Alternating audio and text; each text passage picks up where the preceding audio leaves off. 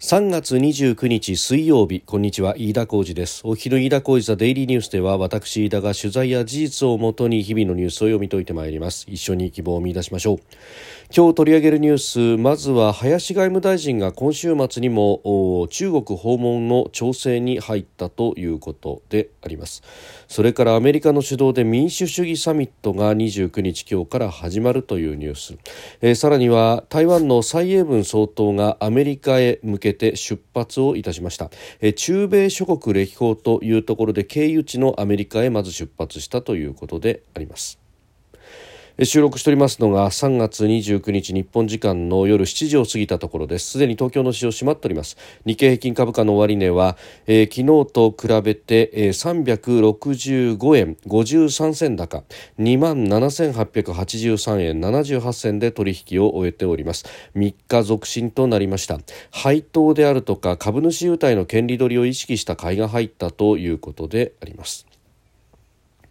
えさてまず林芳正外務大臣ですが今週末にも中国を訪問する調整に入ったということで、えー、昨日あたりからですねすで、えー、に各社が一斉に報じております、えー、秦剛外相と会談をする見通しということでありますが、えー、日本の外相による訪中は2019年12月、まあ、コロナ前にですね茂木当時の外務大臣が訪問して以来3年3か月ぶりになるということで。でここでですね、え、議題とななっているのがあ中国で、えー、アステラス製薬の社員が拘束された問題、えー、早期解放を求めると法人、えー、拘束法人の解放要求へと、えー、いうことが見出しとしては出てきております。まあ、それ以外にですね尖閣を含む東シナ海などでの、えー、中国による海洋進出の状況に懸念を伝えるということなんですが、まああのこういった懸念を、ね、伝えるということ、まあ、日本側の意思をはっきりとさせるということを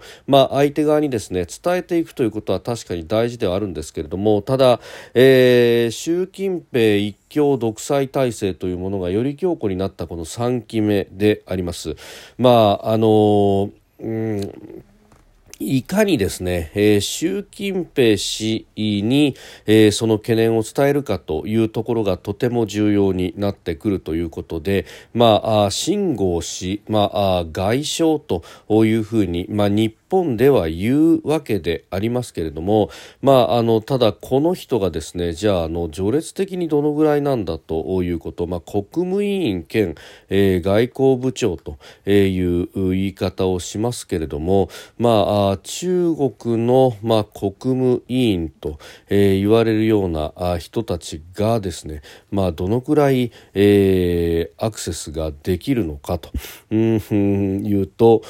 習近平氏に直接会うことも、まあ、難しいんじゃないかというようなですね、えー、ことでありまして、まあ、あまあ、かなりですね、えー、序列的にはまあ下と。いうことで、まあ、少なくともここでですね、えー、王毅氏、まあ、この人は、えー、外交トップというふうにされております政治局員でもあるということですが、まあ、こういった人にですね、えー、接触をしないことにはなかなか、えー、難しいんじゃないかというふうに思うところであります。というのも、まあ、かつて、まあ、これもですね、えー、コロナ前の話になりますが、えー、2019年9月に、えー、北海道大学の法科研法学研究家の岩谷信教授が、えー、拘束されたという事案がありました。まあ、これもですね、中国の社会科学院の招きによって、えー、北京を訪れていたということでありましたが、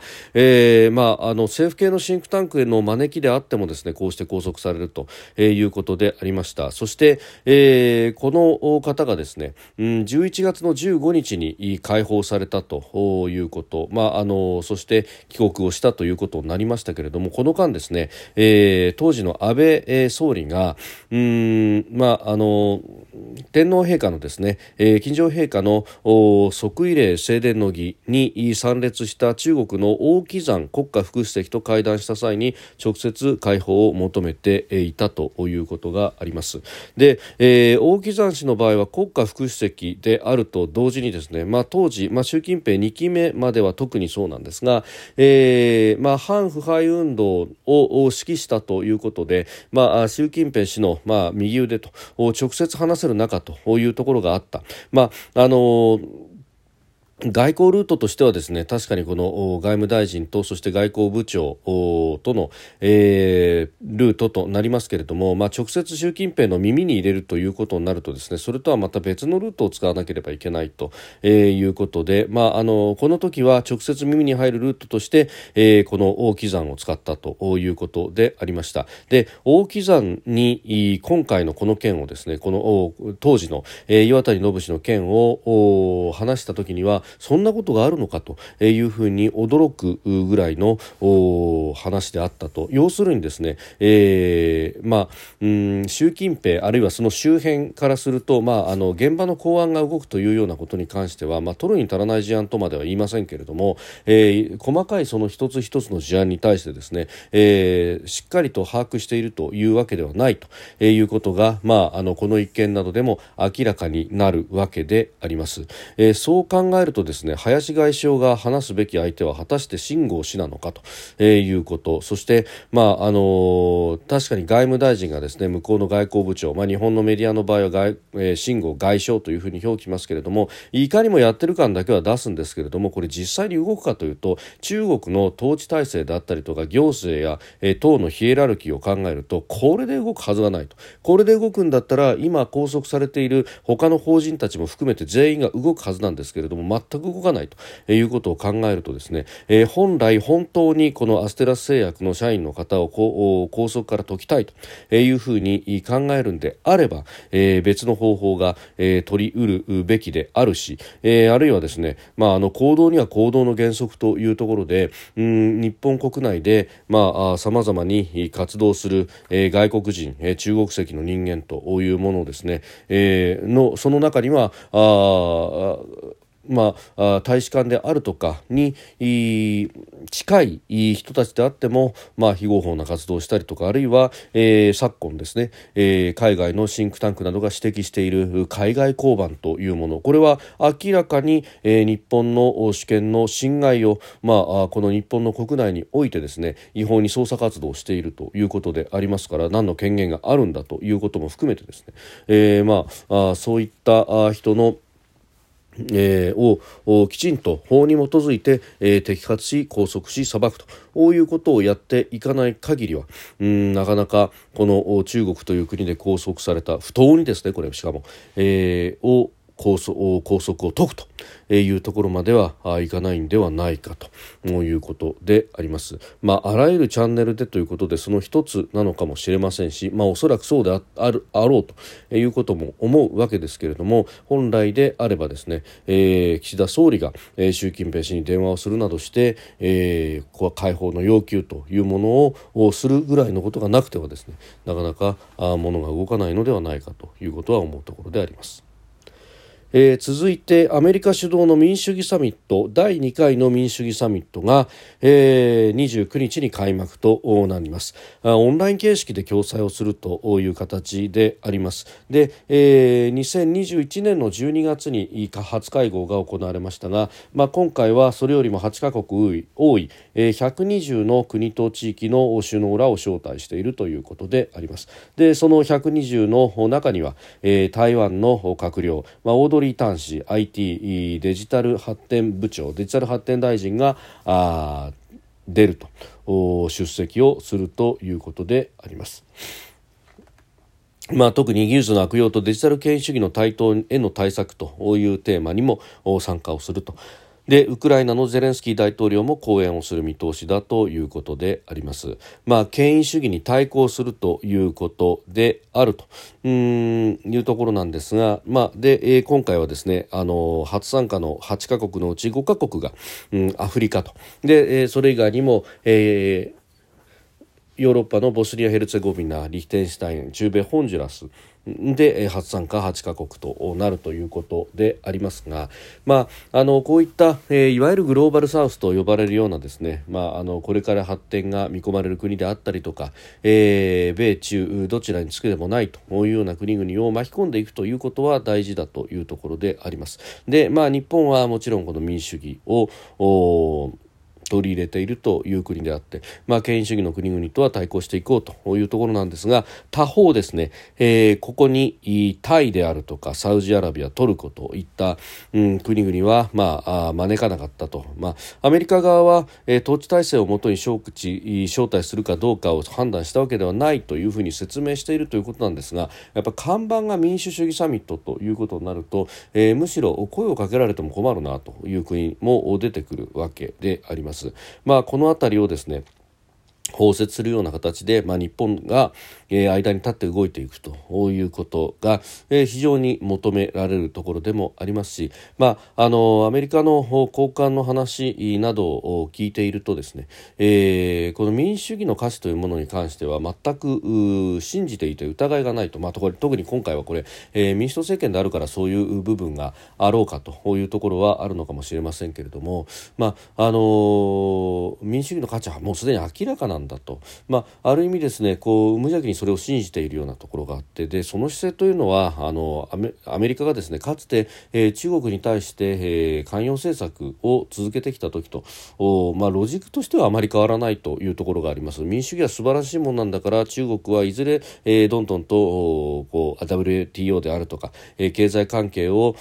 結びつけていけば、えー、どんどんこっちに寄ってくるんだというかつてはロジックであったわけででありますでそしてそれが関与政策は失敗をしたわけでありますんで、まあ、この民主主義サミットというような名前がついてはいますけれどもまあ、これをですね、まあ、ある意味協情的に、えー、使うんではなくまあ、部分部分で、えー、包摂が可能だというようなところを間に立って日本が、えー、見せていくということが非常に重要になっていくのではないかというふうに思うところであります。